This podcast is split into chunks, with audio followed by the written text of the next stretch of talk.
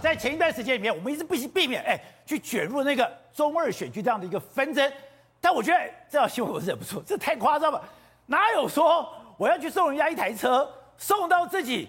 挖民转倒灰的政治上就是不作死就不会死。颜宽好好去搞他组织盘，炒他的米粉，弄他公完他，没有人，我们至少我们不会讨论他，对不对？可今天这个状况真的，哎、欸，笑掉人家。不是到底怎么回事？状况是这样的：十年前陈柏惟不是有个肇事逃逸吗？撞那个姓白的老先生。那撞了肇事逃逸的这件事情呢，陈柏惟在被罢免的时候过程中一直被攻击，一直被攻击，一直被攻击。但原则上陈柏惟也被罢免了嘛，这句话可以落幕了嘛？对，对。结果呢，昨天颜宽恒在脸书上。发了一篇文章说，严宽文在脸书上对自己哦，啊不是挖出来的哦，他自己发脸书哦，说这个他觉得这个白老先生行动不便很可怜，左思右想送了一部爱心车给这个老先生，那时候没有没有毛病对不对？他文章说，因为他一直送一直送，人家都拒绝。拒绝到最后，对方终于收了。我当然看到就觉得出大事了，哪有人送礼物送到人家拒绝，对不对？结果呢，今天真的出事了。因为呢，媒体就跑去问这个所谓白老先生的老的的夫人呢、啊，你知道白老先生夫人看到那个媒体有多惊恐？怎样？说没有没有，我没有收，没有收，没有用，没有用，这东西是里长拿走的，没有在我这边。他根本不想卷入这个纷争，当然不想卷入这个纷争。哎，人家是普通老百姓，谁想要三天两头就上全国版，三天两头就上全全国版？结果呢状况是这样的，最后颜宽以为这个脚踏车送出去，结果根本没有送出去。后来呢，里长哦跟严宽恒讲说，有这个白老先生他们家收了。结果的里长哦把这个所谓的电动车放在里内当爱心车，那这件事情不是很荒唐吗？所以呢，今天我所有的网友在笑严宽嘛，一哪有做善事？人家不是说为善不欲人知吗？你做善事做成这样就已经很荒唐了。那你为善不欲人知之前，你不是要先跟对方串好吗？也没串好，人家直接说我没有收，没有收，没有用，没有用。最扯的事情是，今天颜宽恒是谁出这个烂点子啊？我不知道，搞不好是颜宽恒自己想的啊。可是更好笑是什么？颜宽恒今天下午受访的时候，你知道他说什么吗？他说这是不具名的善举。那这个是什么东西？这你取名字了吗？是 你自己写的啊！你自己写在脸书上，你跟他讲说不具名的善举，而且严宽很又犯了跟韩国瑜一样错误。我们怎么讲他都不听，影片格式不对。宝泉哥，今天他们在扫街影片格式，请问这个扫扫这个影片格式我们要怎么看？你观众朋友，你看一下要怎么看？然后呢，哎，他就这样子搞了一两分钟，没有人发现，然后没有人发现，他就一直这样，一直这样，一直这样，他不知道他直播到什么时候，说忽然有人提醒他，他才把它翻过来。那你说这是偶一为之的错误吗？也没有，我们跳出去看另外一个直播找，也这样子，也这个这这刚刚刚刚刚刚他做演唱会，前面一分钟也给我搞成这样，然后你就看到这个乐团就对，从头到尾就在状况外去做表演，所以严宽奇在这件事情上，坦白讲，这个东西都都都是想问的好，谁出的馊主意？那这个帮他出馊主意的人，如果呢再帮他搞网络，再帮他搞行销，再帮他搞策略？那请问，就剩两个礼拜，严官还有命吗？他 没命了，当然没有命了，被自己搞死吗？他当然会被搞死。你知道，我一直觉得说，你现在在讲台北的这些攻击，对这种中二选举没有什么影响。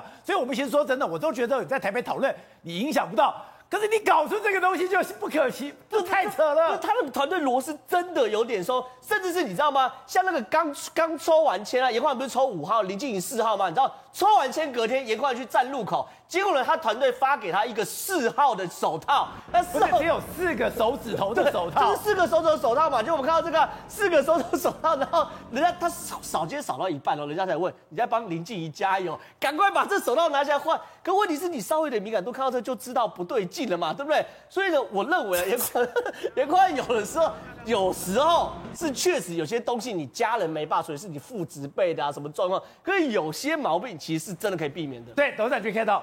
一个习惯地方选举的候选，你放到了全国的放大镜的时候，那真的太可怕。而且你怎么会犯这种错呢？不，我觉得这个比较特殊的案例的，因为过去来讲的话，你要知道台中本身就是红黑两派嘛，对，红黑两派情，但是对地方的掌握跟组织盘非常非常稳定啊。讲讲白了，根本不可能落选的可能性的。而且他们家还面临到一个就是老老新的交接的这个盘面啊。就是以前这个严金彪当立委的时候，他有他的选举模式，他的选举模式，他也不跟你搞媒体的，对，他好像完全相信他的组织，他是他复式动员非常有力量，你知道吧？可是时代在进步，还有很很多现代化之后的工具也不断在进步，那这个东西就是说，跟他年轻一辈的人在开始操盘的时候呢，那概念会不一样。这个东西我一看就看得出来，这个就是说严宽恒的主导性非常强哦，他要他的团队来操这个盘，看起来就是不像是这个由过去这个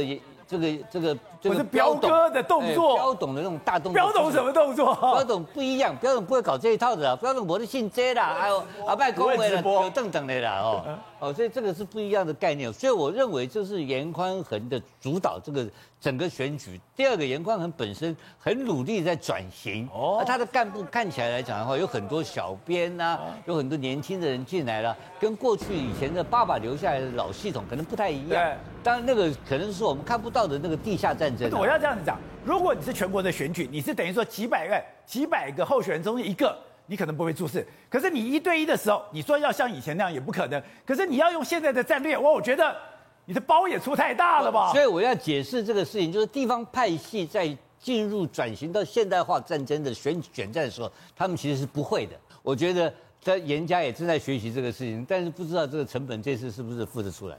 或者。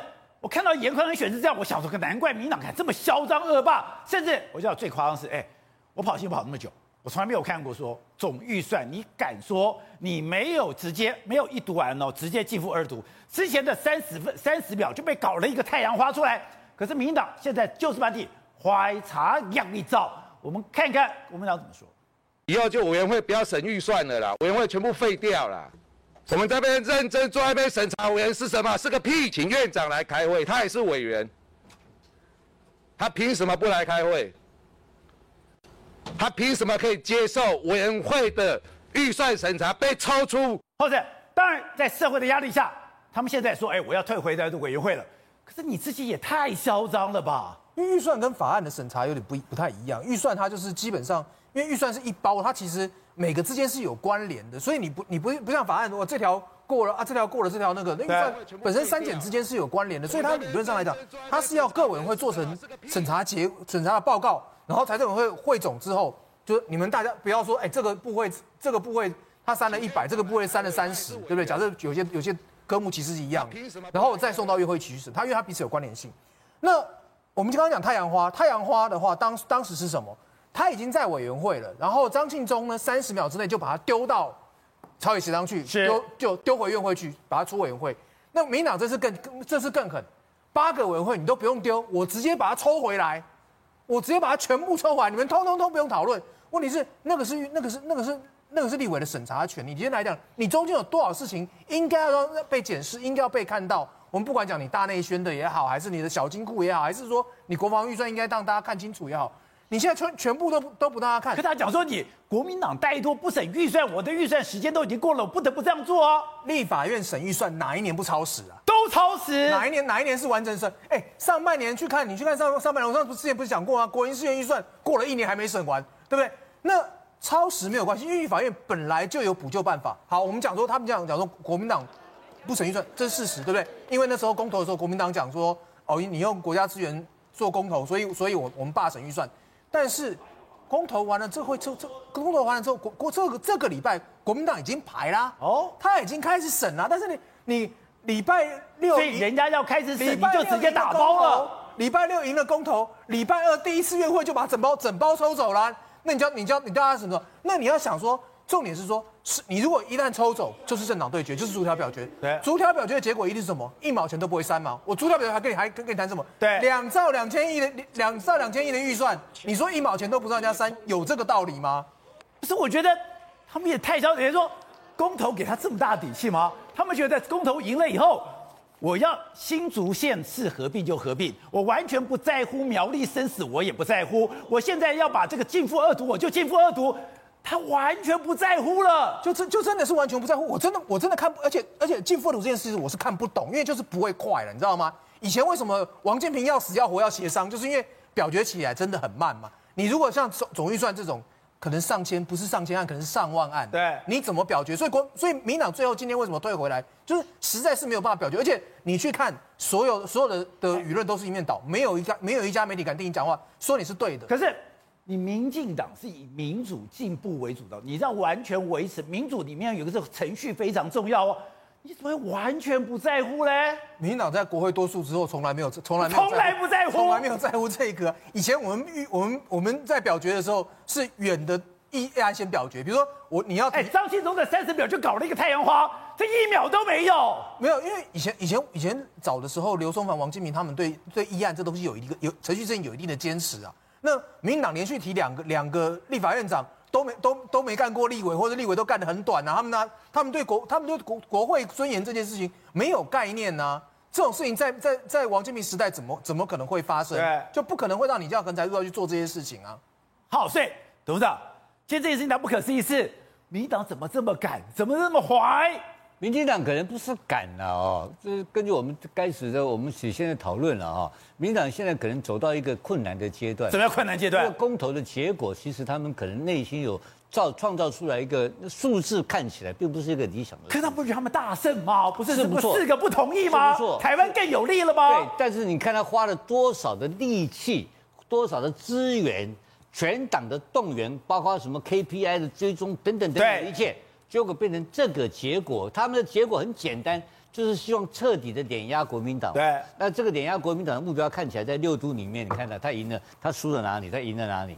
对不对？他只赢两都，对，只赢两都啊，那现在怎么办？那现在四都怎么办？对不对？所以明显的就是说，现在这样讲，桃园可能就会陷入一个恐惧感嘛。哎，这种情况之下，他就有很多预防措施会出来。所以你看，民进党新的新的做法就出来了，他搞第七都啊，等等啊，都是一个新的一个内心的一个恐领导者的恐惧感而形成的一个反应。不是，我以为他们会大胜，会欣喜若狂。可是你说，真正看到这个数字。他们笑不出来，他开始恐惧了，因为这个恐惧的让他觉得是说有一个麻烦的事情开始。你知道民进党现在最重要的什么事情？什么事？